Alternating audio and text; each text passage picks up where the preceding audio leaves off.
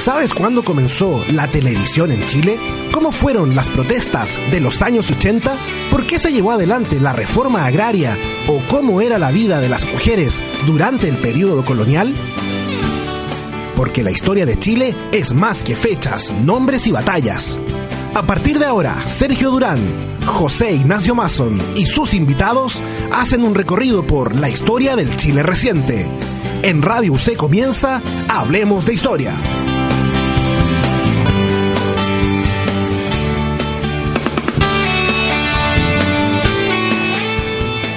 Buenas tardes amigos de Radio C, Ideas que Suenan Bien. Estamos en otro capítulo, en el comienzo de Hablemos de Historia, con Sergio Durán que me acompaña en la conducción. ¿Qué tal? Hola, ¿qué tal? Nuevamente juntos para otro tema. Hemos ya tratado alrededor de 40 capítulos y el invitado el día de hoy es el señor Jorge Iturriaga. ¿Cómo estás? Muchas gracias por estar acá. Eh, muchas gracias a ustedes por la invitación. Aquí estamos bien, gracias. Y vamos a hablar contigo sobre cine chileno, enfocado en algún periodo en particular, también algo de censura en Chile. En particular, estamos hablando de las primeras tres décadas de, del cine en Chile. Tú estudiaste la licenciatura y también el doctorado en Historia en la Universidad Católica. Exactamente, en la Pontificia Universidad Católica. Cuéntanos un poco cómo nace tu interés por la historia y cómo también en particular por este tema del cine. Eh, a ver, eh, bueno, aspectos biográficos. Eh, yo diría que primero me, es anterior eh, mi interés por el cine que por la historia. Como que desde chico siempre como que me, interesó el tema del cine. y tarde me vino el tema de la historia. O sea, bueno, siempre, siempre tuve como tendencia hacia lo humanista, ¿no? y no sé, pues antes de dar la prueba de aptitud, yo, di, prueba de aptitud por si acaso, no, pues, eh, estaba entre periodismo, teatro, eh, pero se veía que algo que algo humanista, digamos. Y eh, me metí a historia así como sin, sin saber mucho de qué se trataba o sin, sin tener una preferencia muy marcada. Y estando en historia, yo diría, en segundo año como que ahí vi la luz, por decirlo así, y ahí dije, en realidad me gusta y quiero dedicarme a eso. bueno, siempre, yo creo que básicamente la conexión ahí hacia la historia tiene que ver con la escritura. Siempre, siempre como que me gustó esa, esa parte cuando era chico, cuando estaba al colegio. Y bueno, y en esa época no habían, no habían carreras de cine mucho, había carreras de comunicación audiovisual. Eh, estamos hablando del año 92, que fue cuando yo entré a la universidad. Eh, habían un par de eh, institutos que tenían carrera audiovisual. Eh, Así que opté por historia eh, en la católica y dije, bueno, después exploraré el, aspecto cine, cosa que hice, digamos, terminé historia y estudié un par de años cine en una escuela que se llama Escuela de Cine de Chile.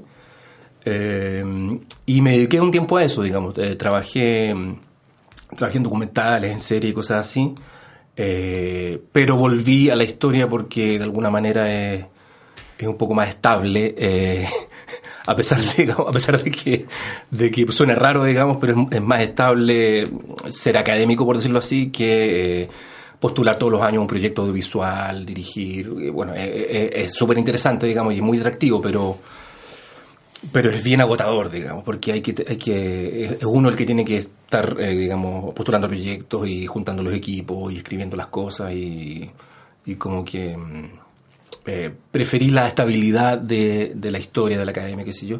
Bueno, y ahora eh, estoy un poco echando de menos lo otro, entonces en algún momento yo creo que volveré a, trabajar un poco el ámbito audiovisual, que lo tengo un poco, un poco votado. Entonces son como dos, son como dos vías que me llevaron a, a, desarrollar mi tema, que es la historia del cine, digamos. ¿no? Es como una atracción por, la, por el cine y una atracción por la historia.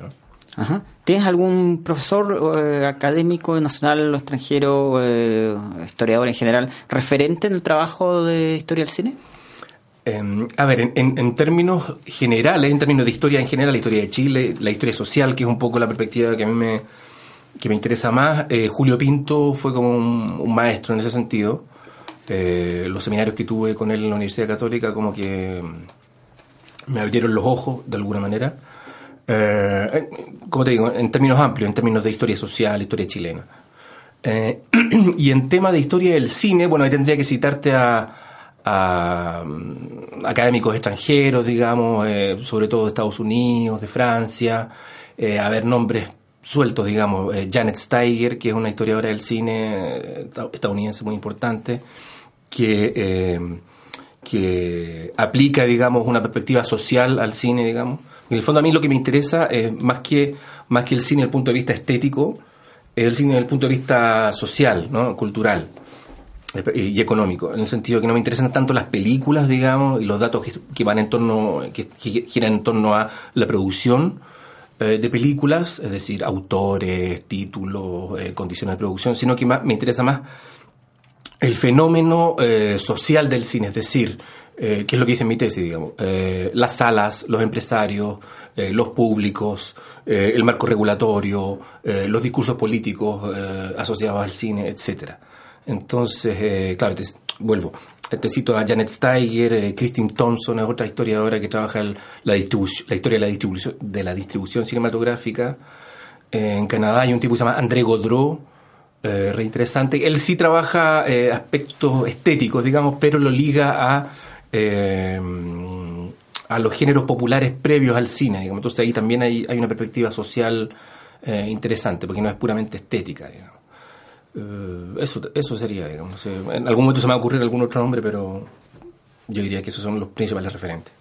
Jorge, el periodo que vamos, del que vamos a hablar contigo hoy día, eh, no, me voy a adelantar, pero es muy próximo al origen del cine como tal. Exacto. Quiero partir por ahí. Cuéntanos brevemente eh, sobre el origen del cine, cómo comienza, quién lo inventó y cuál fue su impacto inicial. Sí, esa es una muy buena pregunta porque em, hay mucha polémica, digamos. A pesar de que eh, el, surgimiento del cine tiene fechas muy establecidas, digamos, 1895, 1896, etcétera, eh, eh, se, ha como, se ha tendido a, complejizar la discusión en, en, cuanto a, bueno, ¿qué consideramos cine, digamos? ¿sí? Porque efectivamente la cámara de cine eh, claramente aparece en el año 1895, digamos. Perdón, la cámara de cine de... Eh, el primero que la sintetiza es Edison, ¿no? Thomas Edison en Estados Unidos en 1892, ¿sí? Y lo que los hermanos Lumière en, hacen en Francia, en Lyon, es eh, desarrollar el proyector de cine, es decir, la posibilidad de eh, exhibir eh, las imágenes captadas por una cámara en un formato de pantalla grande, porque lo que Edison había hecho era desarrollar la tecnología de captura de imágenes, pero su exhibición era reducida, era individual, era en, en, estos cajones, famosos cajones llamados los kinetoscopios, que uno tenía que inclinarse, digamos, eh, y meter los ojos en un visor y ahí veía, digamos, este, este truco de las imágenes en movimiento. Lo que hacen los Lumière, en cambio, es apostar por la exhibición colectiva, eh, pantalla grande, ¿no? Bueno, ahí tenemos fechas eh, súper establecidas y súper rastreables y súper como canónicas establecidas, pero hay gente que dice, bueno, el, el, cine no surge de la nada, digamos, ¿ya? Hay un montón de aparatos ópticos anteriores al cine que eh, eh, malamente, creo yo, muchos eh, académicos, investigadores le han, tendido en llamarle espectáculos precinematográficos, que yo creo que no es un término muy afortunado porque de alguna manera como que te, está, te, están, te están diciendo que todos estos aparatos ópticos tarde o temprano iban a confluir en el cine, digamos, lo que, lo que es muy acomodaticio, digamos, porque efectivamente, qué sé yo, los aparatos previos al cine, por ejemplo, la linterna mágica, no necesariamente estaban pensando, digamos, en, un, eh, en, imágenes de movimiento o en lo que hicieron después los Lumière, digamos. Entonces, eh, ejemplos concretos, digamos, hay un, hay un investigador de la Cinemateca Francesa que se llama Laurent Manoni, que sacó un volumen como de 400 páginas, un libro genial, digamos, gran formato, con un papel muy muy elegante, un libro visual, digamos, que se llama Los 400 años del cine. ¿ya? Un título bien eh, re como eh, disruptivo, digamos, porque él dice, mira, las linternas mágicas son también una forma de cine, ¿cachai? Eh, las linternas mágicas, para la gente que no lo sabe, digamos, son los primeros proyectores de imágenes en pantalla grande que existen, digamos, en la, en la, en la época moderna, en torno al siglo XVII aparecen, ¿ya? ¿Qué es lo que podríamos eh, podríamos llamar, digamos, como los data show actuales, digamos, o en mi época las proyectores de diapositivas, digamos, ¿sí?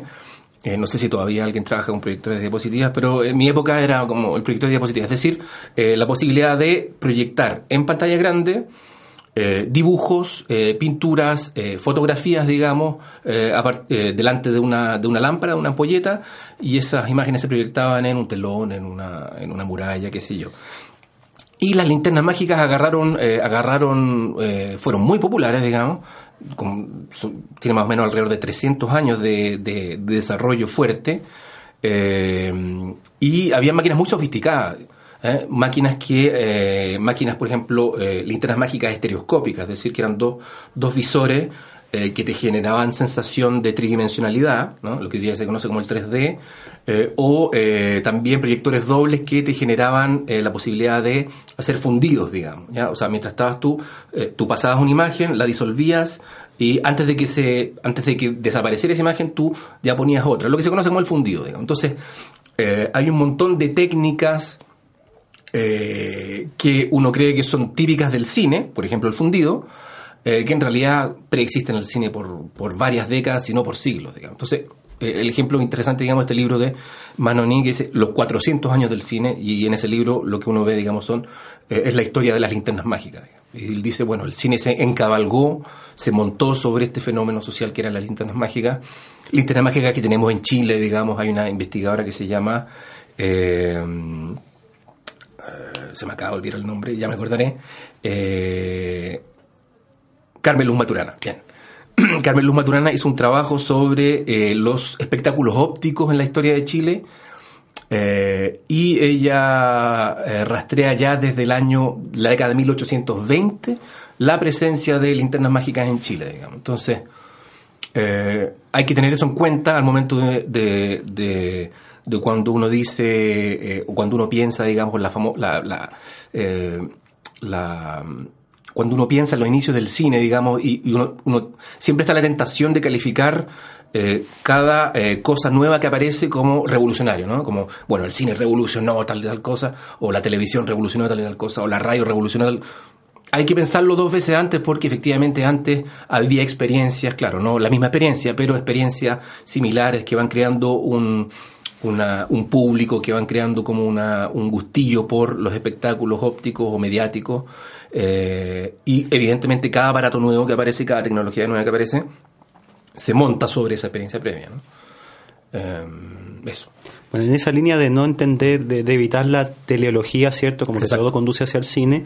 Eh, Entiendo que este tampoco se perfiló inmediatamente como algo radicalmente distinto de estos espectáculos visuales y que tuvo que pasar un tiempo, por ejemplo, para que se legitimara como arte. Eh, ¿Cuál fue la recepción inicial del cine? O sea, ¿esto es un espectáculo? ¿Esto es para hacer plata? ¿Es un registro? ¿Qué, es lo que es? Sí, eh, es bien complejo eso porque eh, efectivamente lo que tú dices, pasó un tiempo. ¿ya? pasó un tiempo, en realidad, claro, no es un tiempo muy largo eh, pero de todas maneras es, un tiempo que te indica que efectivamente el, no, el cine no impactó a la primera de inmediato, eh, que es lo que uno tiende a, pensar, digamos. Sí, efectivamente, hay, hay, está el, están esos, eh, esas anécdotas, digamos, de la gente que, que se asusta frente al tren, hacia el, tren que se dirige hacia la pantalla y la gente que se corre, digamos, pensando, generando este efecto cinético, digamos. Efectivamente hay testimonio en ese sentido, digamos, pero a partir de ese testimonio uno puede eh, extrapolar y decir, bueno, el cine irrumpió, impactó en todo el mundo eh, en, la primera exhibición, porque eso no es así. ¿no? Eh, lo que yo, al menos de lo que conozco en, en Chile, bueno, también en otros países, digamos, es en torno a 1905, 1907, 1910 que el cine se hace masivo. ¿ya? Y en, antes de eso, en ese periodo que va de 1895 a 1905-7, eh, el cine eh, tiene más bien una, una tiene un cariz social eh, oligárquico, 100% oligárquico, y se piensa como una herramienta educativa fundamentalmente, ¿no? es un aparato científico, ¿no? Y efectivamente lo, lo, lo construyen, lo, es un aparato creado, fabricado por las burguesías industriales, digamos, por eh, Thomas Edison, que es uno de los principales eh, empresarios industriales de la modernidad, y los hermanos Lumière, que también son, eran empresarios con fábricas modernas, capitalistas, etcétera, etcétera. Bueno, y ellos de inmediato, es súper rápido en que se dan cuenta estas dos estos dos grandes eh, cerebros, digamos, Edison y los Lumière, se dan cuenta de que de que hay una cierta decepción de parte de los públicos oligárquicos frente al cine. ¿En qué sentido? Hay una decepción, eh, bueno, que está muy ligado con lo que hablaba eh, hace un, hace un rato sobre las linternas mágicas, en el sentido que para mucha gente eh, que asistió, mucha gente, insisto, de las clases altas, metropolitanas, digamos, es decir, de las grandes capitales, Nueva York, Estados Unidos, Nueva York, perdón, París, Berlín, etcétera, y también podríamos decir lo mismo de Santiago, de la reacción de las élites de Santiago, es, es como una suerte de, bueno, ¿y esto es todo? Hay como, una, hay como si bien al comienzo hay maravillamiento y hay, hay, hay, varios, hay varias crónicas muy alucinadas en torno al cine, digamos, a la, a la, a la, a la ilusión de movimiento y todo el cuento, digamos, eh, al poco rato, yo te diría a los pocos meses, ya hay como una sensación de cansancio y de decir, bueno, eh, ¿qué más tiene que ofrecernos el cine, digamos? Porque al comienzo el cine eran, eran ¿cómo se llama? Eran, em, eran relatos muy cortos, eran imágenes muy cortas de 50 segundos, un minuto.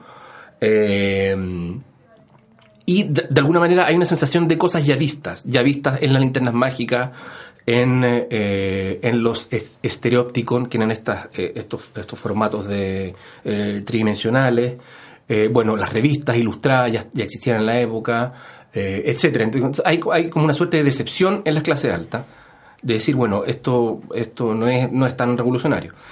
Em, y eh, Lumière y eh, los Lumière y Edison se dan cuenta rápidamente de que, o perdón, no se dan cuenta, sino que la sensación que ellos, eh, la reacción que ellos toman frente a esta decepción es de alguna manera como abandonar un poco el cine eh, Edison se dedica a sus otras cosas. De hecho, bueno, hay, hay una polémica interesante. Hay, mucha gente que dice en realidad Edison no estaba ni ahí con el cine. Y que el que más trabajó fue su ayudante. ¿ya? Em, los Lumière también se, como que se, desencantan rápido del cine y como que se lo dejan a otros eh, a otros gestores. Y ahí entra, yo diría, una segunda generación de, de, empresarios, de desarrolladores del cine, que son eh, empresarios más eh, vinculados al espectáculo y a la entretención. Y es ahí cuando el cine, creo yo, eh, se alía con los públicos, digamos. Ahí es cuando el cine se hace popular. Cuando agarra ya no, cuando deja de lado su su cariz oligárquico, civilizatorio, por decirlo así, es decir, educativo para el colegio, eh, para los niños, digamos, como para, para, eh, para hacer progresar, digamos, la civilización occidental, eh, cuando deja esa, esa misión como instructiva, ¿no? o edificante, como se decía en la época, y cuando pasa a asumirse como distensión, expansión, entretención, eh, diversión, fiesta, etcétera, etcétera, ahí es cuando hay una revolución, creo yo. ¿no? Eh, y el cine efectivamente se hace popular, eh, y tanto así, que esta es mi tesis, digamos, tanto así que yo creo que los, los verdaderos masificadores del cine en Chile son estos empresarios de segunda generación, empresarios populares, eh, en algunos casos empresarios bien plebeyos, digamos, bien plebeyos en el sentido de que, eh, de que eh, no están ni ahí, por decirlo de alguna manera, con la cultura dominante, digamos. Son empresarios bien, bien confrontacionales incluso, ¿no? Empresarios que, que tenían un origen, insisto, algunos de ellos muy popular, por ejemplo, hay casos de verduleros, digamos, que se interesaron por el cine y que, eh, ¿cómo se llama?, eh, desalojaron sus bodegas de frutas y verduras en, qué sé yo, barrios como San Pablo, San Diego, eh, Avenida Mata, digamos, eh, compraron un proyector de cine y empezaron a pasar películas, digamos, a la gente de su barrio. Y bueno, son esos empresarios plebeyos que no pertenecen a la cultura dominante los que realmente masifican el cine el y que lo, que, lo, que lo llevan a los barrios, digamos, y lo sacan de alguna manera del centro eh, del centro de Santiago y del, eh, de los barrios, de, los, de, los, de los teatros grandes y finalmente del, de, la, de los límites de la cultura dominante. ¿no? Estamos en Radio Ideas que suenan bien, otro capítulo de Hablemos de Historia. Hoy conversamos con Jorge Turriaga, el historiador, hablando sobre historia del cine en Chile. ¿Qué se mostraba en esos primeros años acá en el país? Incluso podríamos hablar de Latinoamérica. Eh, ¿Se hacían cosas acá? ¿Se traía más bien de afuera? ¿Qué cosas se veían? Sí, bueno, ahí hay, hay, hay mucho por investigar todavía en cuanto a, eh, al nivel de la producción nacional en esta primera época, antes de los largometrajes, digamos. Los largometrajes narrativos, digamos, decir, donde se cuenta una historia ficticia, etcétera, etcétera, empiezan a, hacerse dominantes ya, yo diría, a partir de 1915 más o menos, ¿no? Eh, y antes de eso tenemos un montón de géneros que a mí es personalmente la parte que más me interesa, digamos, cuando la cartelera y cuando el programa cinematográfico era muy diverso, en el sentido de que eran, eh, era una serie de cortometrajes distintos. eh, entonces tienes una diversidad en el programa cinematográfico. Digamos. El programa cinematográfico no estaba copado por un solo producto que es el largometraje, sino que tenías un poco, eh, un poco de todo, ¿no? Tenías un... eh, a ver, los, los, los géneros, hablemos de género, los géneros más, más fuertes en la época son, cronológicamente, son primero el- lo que se conoce como la actualidad, las actualidades, que son estos fragmentos de uno, dos, tres minutos de algún acontecimiento eh, público o privado más o menos interesantes, que puede ser desde la inauguración de un edificio, eh, una parada militar, eh, algún paseo eh, eh, inaugurado, qué sé yo, el Parque Cousiño en primavera, eh, alguna, alguna ceremonia política, las ceremonias políticas por supuesto son muy fuertes al comienzo, eh, qué sé yo, la llegada de la Armada brasileña a Valparaíso, digamos, ese tipo de, eh, de, de géneros, de, ese tipo de, de escenas, que después va a llamarse noticiero, digamos, ¿ya? en los años 20. Eh, pero en la, primera en la primera época se le llama actualidades, es decir, un género bien difuso, digamos, con eh, piezas sueltas de uno o dos minutos, eh, sin, sin mayor discurso. Es más que nada como la, captura de una escena con cierto interés público. Eh, después de eso, lo que se hace muy fuerte es, eh, es la comedia. ¿ya? Son las piezas cómicas. Y bueno, eh, y- digo, eh, digo es mejor referirse a ella como piezas cómicas porque no se le habla, no se le llamaba comedia, ¿no? Eh, sino que las cómicas, ¿no? Yo creo que es una palabra que hasta el día de hoy como que uno escucha de repente en cierta gente de edad cuando dice no, no, a, Pedrito no lo he visto ni en las cómicas, ¿no? No sé si han escuchado alguna vez eso. Bueno, se refiere como a, eh, a, estas películas cómicas, ¿no? Que también eran, eh, bueno, por supuesto ya aquí eh, va creciendo el, metraje, digamos, de la obra. Son obras de 7, 8 minutos. Y- y las cómicas son el género popular por excelencia. Eh, bueno, que es lo que en la cabeza uno tiene, por supuesto, a Chaplin, ¿no es cierto? Eh, Chaplin va a ser como el rey de este, de este género. Eh, pero antes de Chaplin ya tenemos varios, varios pre-Chaplin, por decirlo así, ¿no? Fundamentalmente franceses e italianos. Y hay un caso re interesante de un, un comediante, bueno, muchos de ellos venían, por supuesto, del circo, ¿no? Y del teatro de variedades, ¿no? del teatro popular, lo que aquí se llamó el teatro de tandas, o la zarzuelita también se llama, o género chico también. Eh, entonces son, son, son como bufones, eh, con un humor muy físico, ¿no? Eh, y con un humor, yo diría, bien, eh, bien confrontacional, ¿no? Un humor bien, como lo, puso alguien por ahí, anti-burgués, anti-autoritario, un poco como la primera época de Chaplin, ¿no? Que Chaplin siempre se está enfrentando a el, qué sé yo, al, al millonario, al policía, al político, etcétera, etcétera. Bueno, y ahí hay un nombre clave que es eh, André Did, que es un actor francés que trabajó en Italia, fundamentalmente. Y lo interesante de este sujeto es que eh, es que recibió nombres distintos en cada país. O sea, nadie lo conoció como André Did, ¿no? Sino que en Francia lo conocían como Boireau, eh, en Italia lo conocían como Cretinetti, en Alemania lo conocieron como eh, Müller, sí, Müller. En Inglaterra lo conocían como Fool's Head, así como cabeza de tonto, una cosa así. Y en el mundo hispano se le conoció con dos nombres, eh, con el nombre de Sánchez eh, y... Eh, se me olvidó el segundo. Sánchez y... eh, bueno, ya me acordaré del segundo.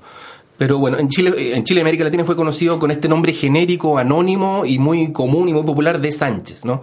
Las andanzas de Sánchez, qué sé yo, Sánchez policía, Sánchez aviador, Sánchez boxeador, etcétera, etcétera. Y eh, en, en YouTube hay algunas cosas, digamos, que uno puede rastrear de André Did. Y, y realmente es un humor muy popular, muy de circo, y uno, eh, eh, uno claramente al ver eh, eh, esa- esos cortometrajes, uno se imagina efectivamente a los públicos oligárquicos eh, claramente escandalizados, digamos, porque es un humor, es un humor de choque, es un humor, entre comillas, ordinario, ¿no? Es un humor como, eh, es un humor plebeyo, ¿no?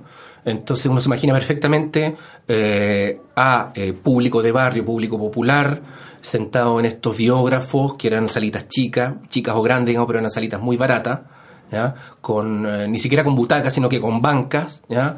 De repente incluso tomándose una cerveza, digamos, se vendían cerveza, vendían alcohol en estos lugares. Lugares, por supuesto, muy precarios, muy de emergencia.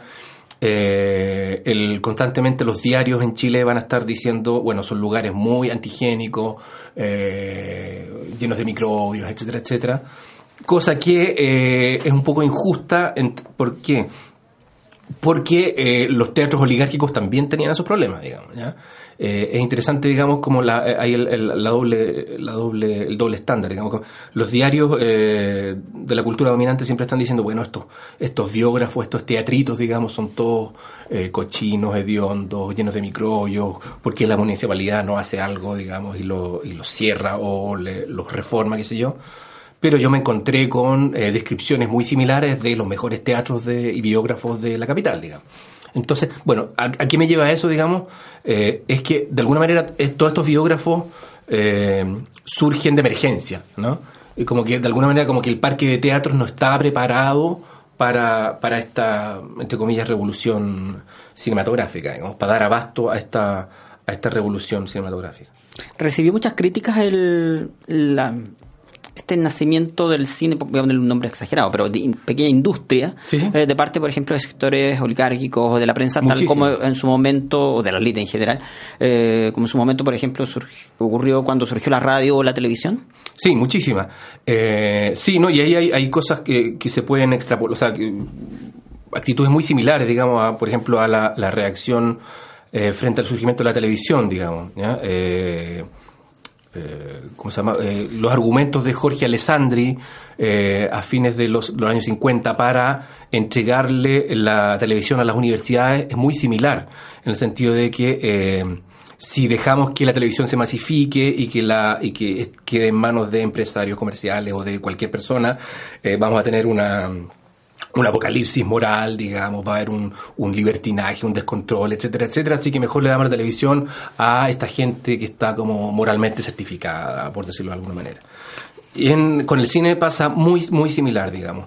Y ahí se entiende, bueno, lo que yo desarrollo en mi tesis, que va a salir como libro ahora en, el segundo semestre, en el sello editorial LOM, es que hay, eh, la, la cultura dominante desarrolla tres grandes herramientas para... em, para limitar, para arrinconar este cine plebeyo, que son la censura cinematográfica, eh, la propiedad intelectual ¿ya? y eh, los impuestos eh, a las entradas de espectáculos. Es- es- esas tres herramientas, de alguna manera, en, el ámbito local, digamos, de alguna manera como que empujan al cine a de alguna manera dejar de lado esta cultura plebeya y a eh, ubicarse, situarse en una cultura mucho más eh, hegemónica, digamos. Y de hecho el cine, en, yo te diría en un plazo de 20, 30 años, pasa de, eh, de estar en manos de pequeños empresarios, anónimos, muchos de ellos anónimos, no sabemos ni sus nombres, pasa de, de- de este empresariado popular y plebeyo eh, a un empresariado mucho más eh, hegemónico, eh, cercano al poder político, mucho más, ¿cómo se dice? Llano a someterse a los marcos regulatorios, a ser censurado, etcétera, etcétera. Estamos en Radio Ucedias, que suenan bien, conversando con Jorge Churriaga, historiador chileno sobre historia del cine en Chile. Nos vamos a ir a un corte, es breve, hablemos de historia, vuelve después de la pausa.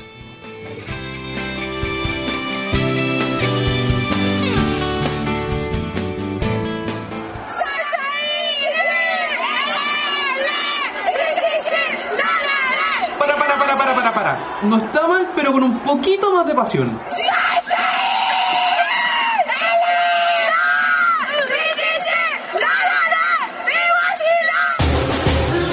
En Radio C estamos preparando las gargantas para alentar con toda la selección. Te acompañaremos con las novedades de La Roja y la mejor música y entretención. Porque en Radio C la Copa América suena bien.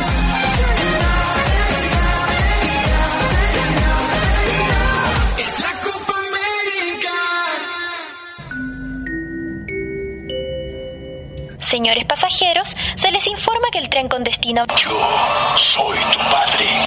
ha sufrido un pequeño desperfecto técnico.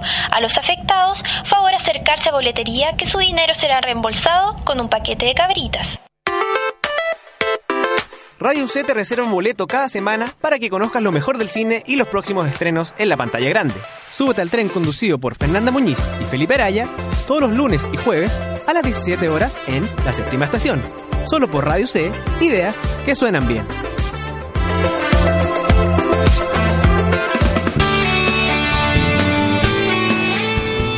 Estamos de vuelta acá en Radio C, ideas que suenan bien, conversando en otro capítulo de Hablemos de Historias, Sergio Urani, que les habla José Ignacio Mazo en la conducción. Y hoy el invitado es Jorge Turriaga, historiador chileno, para hablar historia del cine. Recuerda escucharnos, eh, más bien seguirnos en Twitter en arroba historia UC. Ahí puedes encontrar además los links para los capítulos anteriores. Sergio Urani, tú tienes varias preguntas. Sí, vamos ahora al, al cine chileno. Ya nos decías eh, hace un momento que el- la pregunta por el origen del cine es complicada porque implica, entre otras cosas, establecer qué es cine, etcétera. ¿Pasa lo mismo con el cine chileno? Es decir, eh, ¿es tan fácil determinar cuándo surge, eh, quiénes son las figuras relevantes, los temas, etcétera?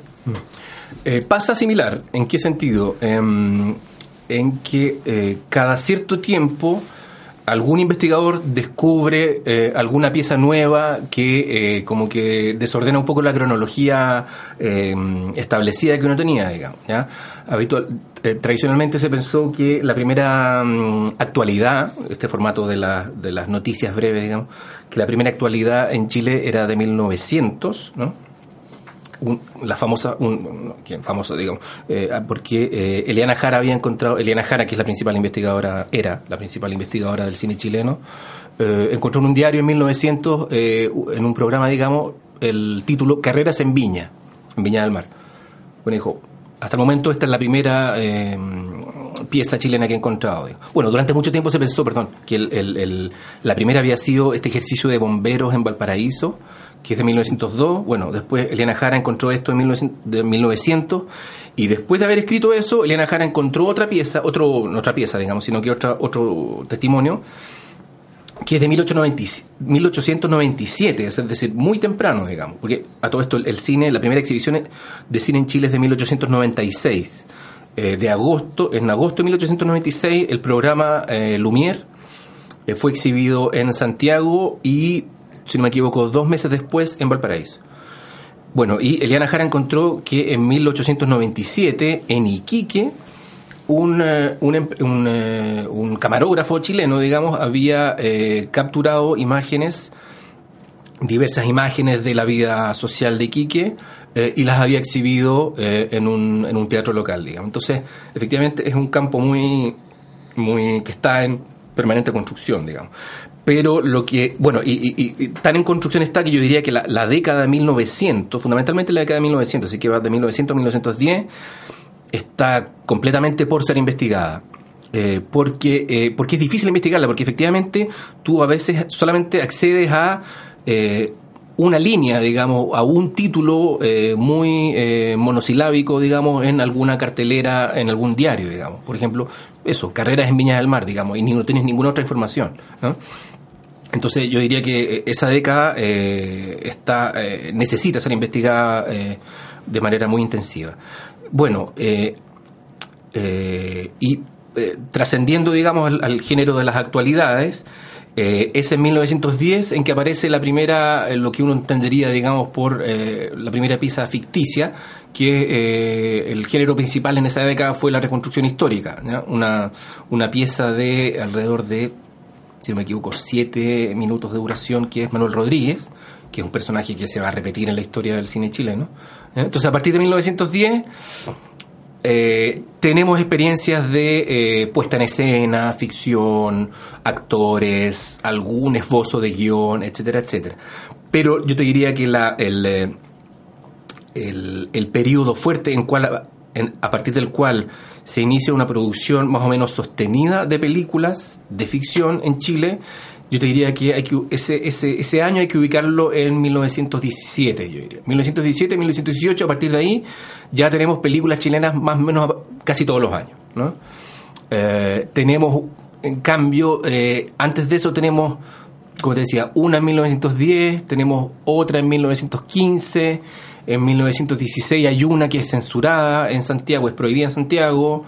Eh, entonces yo te diría que di- 1917 es como ya una fecha en donde arranca la cosa eh, decididamente. Y en los años 20, bueno, este, esto es trabajo de Elena Jara, no es trabajo mío, digamos. Eh, la década de 1920 es muy interesante en cuanto a producción nacional, eh, sobre todo la segunda mitad de los años 20, eh, por ejemplo en 1925 se estrenaron como 10 películas, ¿no? Más, per- perdón, eh, como 15 películas, y con una, un- con, con una, con una diversidad de temáticas muy interesante, o sea, tenemos desde películas... eh, tipo Hollywood, digamos, eh, romances eh, trágicos, tenemos películas sociales, de crítica social, tenemos películas con deportistas, con boxeadores de la época, digamos, con famosos de la época, tenemos películas políticas, películas que le hacen propaganda al, eh, al gobierno de Arturo Alessandri, eh, es decir, hay una... eh, hay eh, yo creo que hay material suficiente como para pensar que efectivamente Chile, al menos en la década del 20, fue un polo cinematográfico eh, de un cierto nivel, digamos, ¿ya?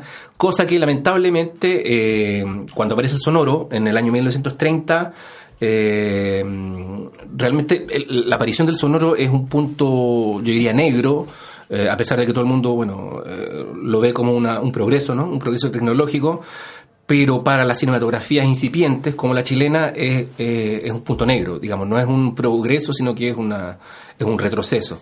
A partir del sonoro, el cine se hace muy caro, eh, la proyección del cine se hace cara, de alguna manera como que el sonoro elitiza un poco al cine, ¿no? Y efectivamente la década del 30, en términos de producción nacional, en términos de producción chilena, es, muy, muy baja. O sea, yo diría que no hay más de dos películas estrenadas en, en- en los años 30. Cosa que después va a, resarcirse de alguna manera en la década del 40 con Chile Films, ¿sí? Pero Chile Films también tiene una, vi- una vida corta, eh, ya el 49, si no me equivoco, se cierra Chile Films. eh, y nuevamente tenemos una década del 50 más bien, eh, más bien pobre en cuanto a cine. en fin, entonces, la historia del cine chileno lamentablemente es como, yo diría que cada década es diferente, ¿no? Eh, y la década del 20, eh, si hay algún estudiante eh, escuchando que quiera iniciar una investigación legal cine, bueno, les recomiendo que, que trabaje decididamente en la década del 20 porque es una década poco trabajada. Si bien están los trabajos de Liana Jara que son fundamentales, digamos, pero lo que hace Liana Jara es, es hacer el cuadro general, digamos, hacer, hace como un mapeo de toda la década, de cada película, con un comentario breve del argumento y con eh, algunos eh, algunas pocas citas de cómo fue recibida cada película en su estreno pero eh, es necesario bueno eh, problematizar esa información analizarla ver eh, si hay temáticas comunes qué sé yo si estos eh, cineastas hacían entrevistas cómo vieron su trabajo cómo le fue en taquilla si alguna de ellas fue censurada. Bueno ese trabajo todavía no está hecho. Entonces es muy recomendable porque la década del 20, antes del sonoro, insisto, eh, hacer cine no era tan, no era tan eh, alejado de las posibilidades de una persona común y corriente, digamos. En general era barato. No solo asistir al cine era barato, sino que también eh, hacer cine no era una cosa descabellada como eh, hoy día o como hasta antes del digital, digamos, en que efectivamente tenías que endeudarte muchísimo. Bueno, hasta el día de hoy todos los cineastas se endeudan aun- aun cuando trabajan en digital, pero... eh, Efectivamente tenemos, eh, tenemos casos de gente muy sencilla o incluso de organizaciones populares que eh, desarrollaban eh, películas, eh, actualidades, eh, piezas sueltas, cómicas, etcétera, etcétera. Recuerdo haber leído en algún trabajo sobre cine una referencia a Antofagasta como una especie de Sí, Hollywood sí, chileno. ¿Qué, qué sabes sobre eso? Sí, hay un texto justamente que se llama, si no me equivoco, Antofagasta de película. Eh, un libro colectivo que lo hizo eh, Eliana Jara justamente, eh, Hans Milchi, que es un historiador también de la católica, y eh, Adriana Swanich, que ella, era, ella venía del mundo de la realización cinematográfica, de la producción. Lamentablemente, tanto Adriana como Eliana Jara ya fallecieron. Eh, bueno, y ahí efectivamente hay un trabajo muy, eh, muy interesante porque es lo- regional, local, digamos, esta idea de que eh, no, hay por, no, hay por qué centrarse en, eh, solamente en Santiago. Eh, efectivamente, en la, en la, a mediados de la década del 20, eh, Antofagasta se, se erige como un polo de producción nacional, lamentablemente breve, digamos, pero no por eso no hay que estudiarlo y no hay que destacarlo, digamos.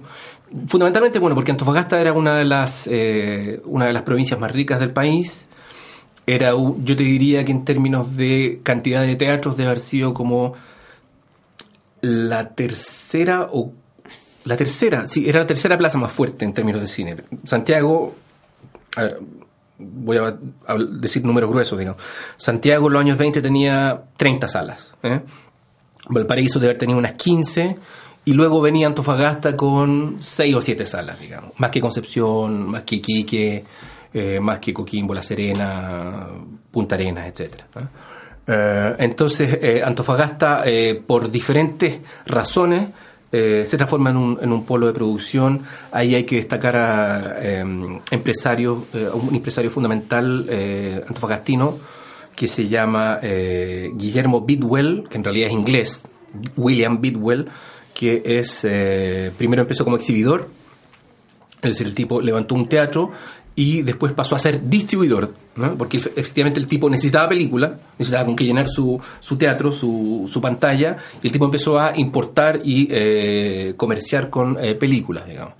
Eh, y a partir de ahí se genera un, un pequeño polo de producción nacional que lamentablemente, insisto, con el tema del, con el tema del sonoro empieza claramente a, a decaer. Estás escuchando Radio Ideas que suenan bien, nuestro programa. Otro capítulo de Hablemos de Historia. Eh, te quiero sacar un poquito fuera de Chile unos, unos minutos. eh, Sí. Ya contaste cómo estaba la situación acá. ¿Era bastante parecida a lo que ocurría en el resto de Latinoamérica? Sí. ¿O estábamos más atrasados o tal vez más adelantados? No. En relación a Latinoamérica, eh, mira, yo te diría que, en- a ver, siendo cuantitativo, ¿no? Eh, en términos de producción, yo creo que Chile debe haber sido como el quinto, sexto productor latinoamericano en, la, en esta época conocida como cine mudo, ¿no? Eh, Brasil en primer lugar, México en segundo, Argentina en tercero, eh, probablemente después venga Cuba, ¿ya? Eh, Cuba siempre tuvo un desarrollo mediático muy importante.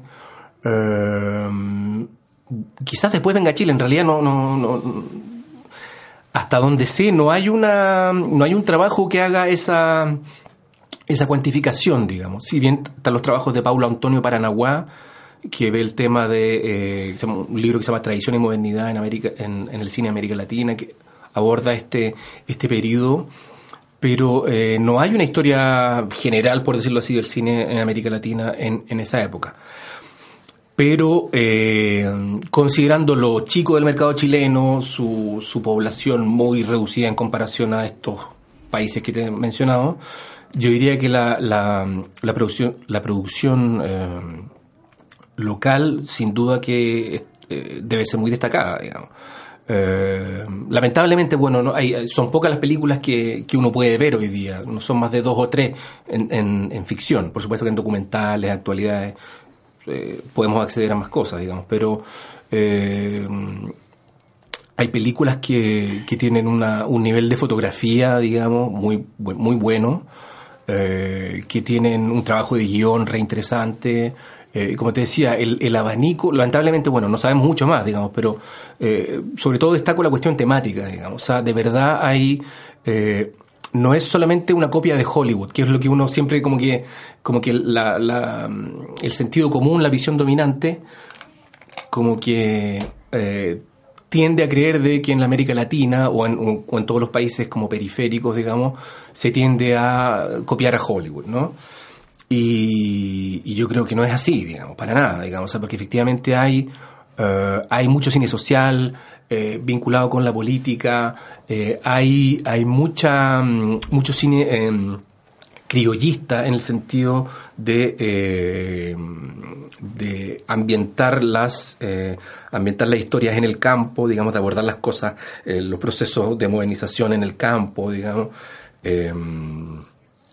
Entonces no es, no es como la típica, no es, no es, no es la típica cinta norteamericana, digamos, de eh, urbana, eh, donde hay un romance entre gente de clase media, ¿no? Eh, con leves toques de comedia, qué sé yo, como el, famoso cine a lo Lubitsch, ¿no? A lo Ernst Lubitsch, que es como el, el- cine que uno tiene, el cine gringo que uno tiene en la cabeza, digamos, la típica comedia urbana eh, de clase media. No, yo diría que en, en la época, en los años 20, hay muchísimas películas se salen de esa ambientación y eh, se, se, refieren a procesos que ocurren en, en, el bajo pueblo, en el campo, etcétera, etcétera. Eh, entonces yo creo que eso, eso es destacable, digamos, hay como una adaptación o hay una, una expresión local en esas películas eh, que no es sencillamente copiar eh, lo, lo de afuera, ¿no?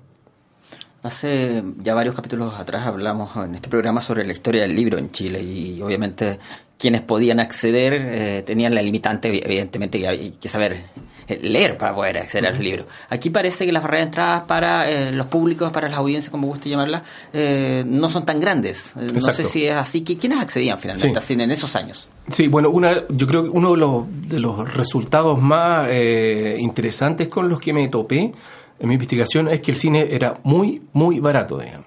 ¿ya? Era eh, entrar, una entrada a un biógrafo, yo no- ni siquiera estoy hablando de biógrafos populares, de estos chiquititos, digamos, eh, ubicados en San Pablo, en Avenida Mata, sino que una entrada a una platea en un barrio situado más o menos en el centro, con, con un perfil de clase media, eh, podía ser más barato que un litro de vino o que un kilo de pan. Es decir, eh, en plata actual, digamos, fácilmente uno puede imaginarse eh, un cine a eh, 800 pesos, lucas, eh, sin ningún problema, digamos. Eh, y, es, y esa baratura es re interesante porque esa baratura, esa baratura se mantiene a lo largo de todo el periodo que yo investigué. Y yo creo que es recién que ni siquiera el sonoro logra cambiar radicalmente esa baratura. Recién a fines de los años 30 yo veo que empieza a eh, subir ya marcadamente, eh, empiezan a subir los precios de las entradas a los biógrafos. ¿ya? Eh, yo diría en torno al 37, al 38. ¿sí? Eh, es, bueno, y esa baratura, a ver, estoy en, cifras de la época, pensémosla, eh, eh, 20 centavos, digamos, ¿no? Tú por 20 centavos podías en- entrar al, al cine, digamos. Eso realmente para la época es eh, muy barato, digamos. Insisto, o sea, un, litro de vino eh, podía valerte 40 centavos, 30 centavos, ¿sí? Eh, un pasaje en el Transantiago, por decirlo así, un pasaje en, en- un tranvía, en segunda clase valía 30 centavos, ¿ya? Entonces, bueno, ir al cine era más barato que subirse a un bus, ¿no? A, a la locomoción pública, ¿ya? Y eso me hace pleno sentido, esa parte, ese dato cuantitativo en el ámbito cualitativo está plenamente refrendado, digamos, porque, como lo decía anteriormente, eh, son innumerables los eh, testimonios desde los diarios eh, burgueses, oligárquicos, eh, es sistemática la queja en torno a eh, la plebe, ¿ya? Eh, la plebe en, términos negativos, digamos, a, eh, la presencia de la plebe en, en los biógrafos, la indisciplina de la plebe en los biógrafos, el comportamiento de la gente de galería, digamos, ruidoso, bochinchero, bullanguero, en palabras de la época. Entonces, efectivamente, no solo no solo estaban abiertas las puertas para el ingreso de los sectores populares al cine, sino que eh, yo creo que, esa es mi tesis, digamos, de que efectivamente los empresarios iban a buscarlos, eh, iban a buscar a los sectores populares como eh, su auditorio fundamental, digamos, porque eh, porque el cine podía costearse a precios muy baratos, digamos, ¿sí? Para, para tener un espectáculo cinematográfico, a diferencia del teatro, por ejemplo, eh, eh, el cine tú, eh, tú podías ser un gestor absolutamente salido de la nada. ¿En qué sentido? Porque tú todo lo podías arrendar. No era necesario que te compraras el proyector, no era necesario que te compraras una sala, que te compraras la cinta. Todo era arrendable. Entonces, al, al, al, al final del día, digamos, haciendo el balance, bueno, todas esas cifras son son bienes cuálidas, ¿no? Y la ganancia podía ser no menor, digamos. ¿ya? Y, y todo esto, lo- eh, la, la diferencia con el teatro es radical, digamos. El teatro tú tienes que gastar, tienes que eh, contratar una, una compañía completa, digamos, eh, ¿cómo se llama? Em, tramoya, bastidores, carpinteros, etcétera, etcétera, etcétera, ¿no? Bueno, instrumentos musicales, una orquesta, bla, bla, bla. Bueno, el cine es una proyectora, una película, eh, y un pianista. ¿no? El pianista es infaltable, eso sí, de todas maneras, digamos. O sea, no, hay que, no, es solamente el proyector y la película, ¿no? Eh, siempre hay música, música en vivo. Y eso también le daba como el componente de fiesta de que, que, que yo estoy hablando, digamos. Eh, que es muy distinto a lo que uno actualmente entiende como cine, ¿no? Hoy día, em, hoy día se asume que el cine es fundamentalmente la pantalla, ¿no? Y si uno, si uno se fija en la arquitectura de los cines, más o menos desde los años 30, eh, las butacas están frontales eh, eh, enfrentadas a, a la pantalla.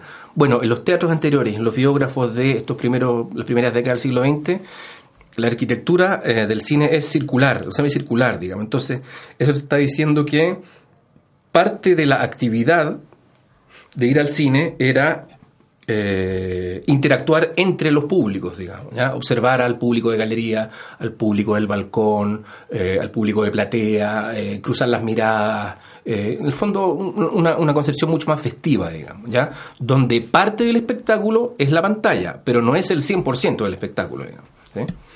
Y eso yo, lo- yo lo encontré súper interesante y, y- y de alguna manera habla como de una de una de una noción eh, súper colaborativa y súper colectiva del espectáculo, digamos, en el sentido de que ir al cine no era eh, no era una actividad pasiva en donde hay un hay un gran hermano que aprieta el botón y todos quedan hipnotizados frente a la pantalla, sino que en el fondo la sesión se construye de a todos, ¿no? es el empresario que presenta el espectáculo, digamos, que habla, le habla al público, es el pianista que eh, ensaya ritmos muy distintos, es la gente que conversa, que grita, que aplaude, que zapatea, eh, bueno, muchas veces, digamos, que se desborda también, hay, qué sé yo, testimonios de guerras entre, eh, guerras de papeles o de objetos entre la galería y la platea, eh, consumo de alcohol, por supuesto, eh, pololeo, bueno, el, pololeo también es transversal, ¿no? Y, ah, y un tema fundamental que mm, lo, lo, lo, lo ligo con algo que me preguntaste tú sobre el, sobre el tema del alfabetismo, ¿no? Eh, una actividad fundamental en el cine de esta época era eh, la lectura en voz alta de los subtítulos. Porque en esta época, evidentemente, no todo el mundo sabía leer. Eh, pero eso no era obstáculo para que la gente analfabeta asistiera al cine. ¿Por qué?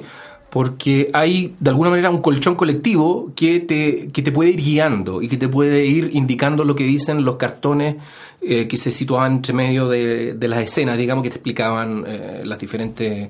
que te, que te iban como eh, estableciendo el, el guion, la narración, ¿no? Eh, y es muy común la lectura en voz alta de los subtítulos. Y eso lo encuentro re interesante, digamos. Entonces, Pero disculpa, ¿tenían Sí. subtítulos en español o en el idioma de las películas extranjeras?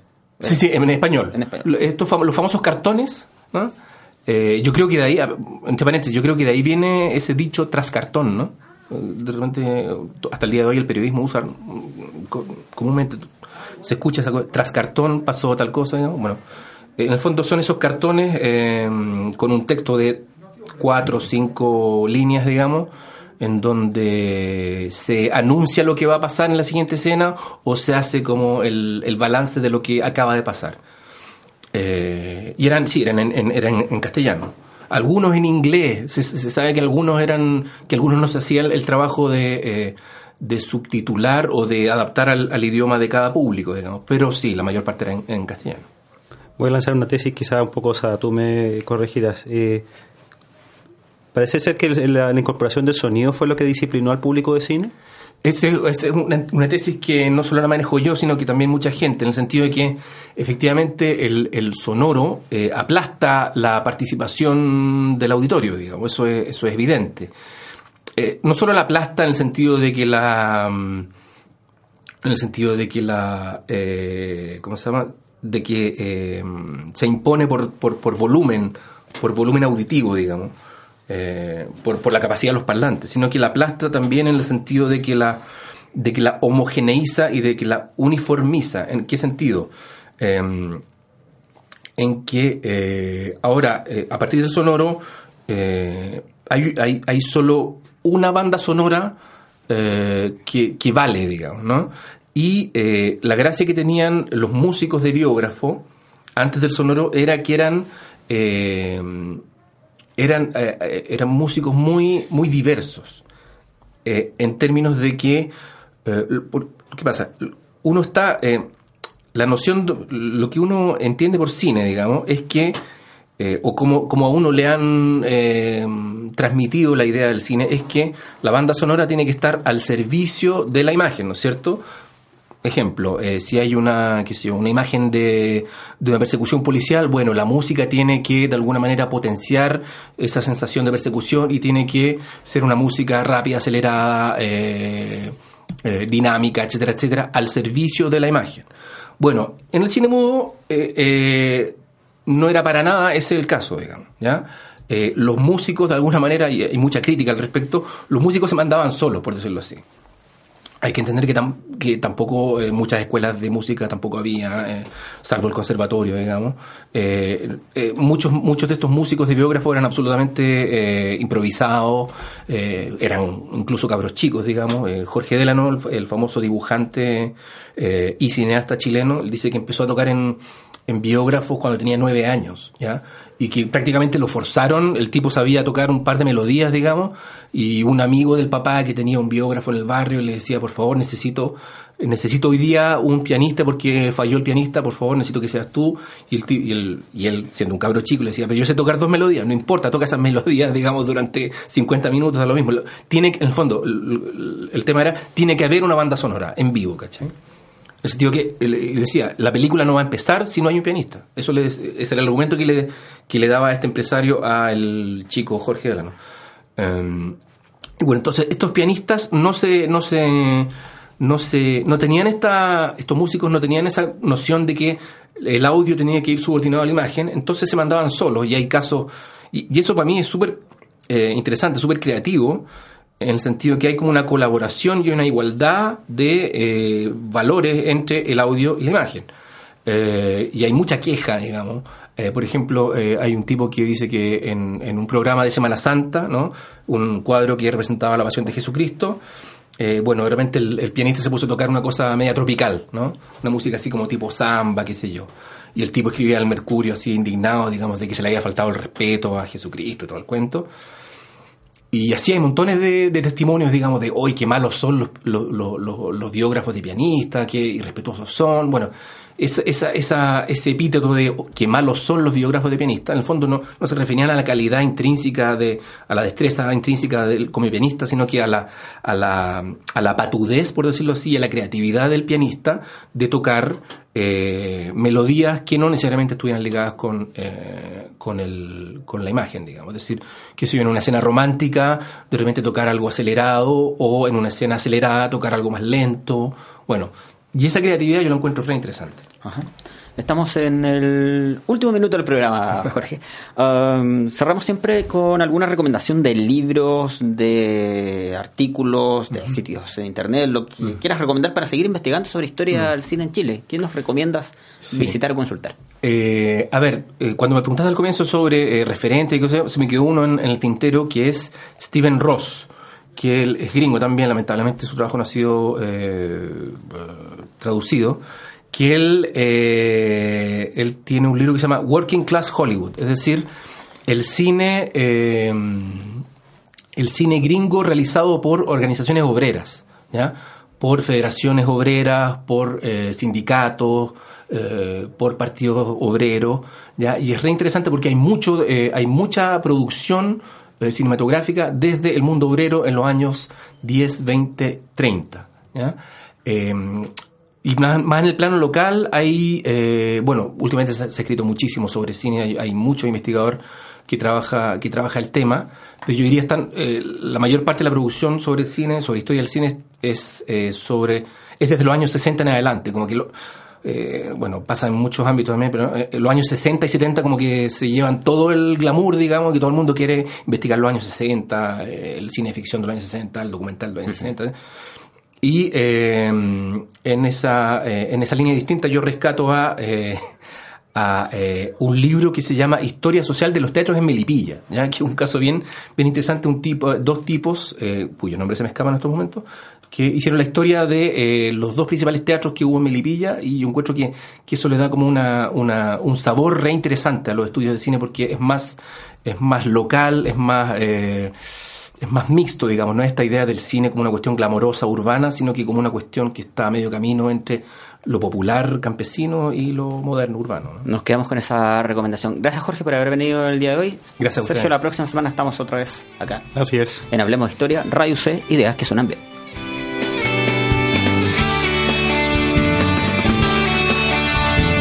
Ahora ya sabes acerca del comienzo de la televisión, de la intensidad de las protestas protestas ochenteras, del por qué se hizo una reforma en el campo chileno y mucho más. Porque la historia de Chile es más que fechas, nombres y batallas. Sergio Durán, José Ignacio Mason y sus invitados hicieron un recorrido por la historia del Chile reciente. Te esperamos la próxima semana en otro capítulo de Hablemos de Historia en Radio C. Ideas que suenan bien.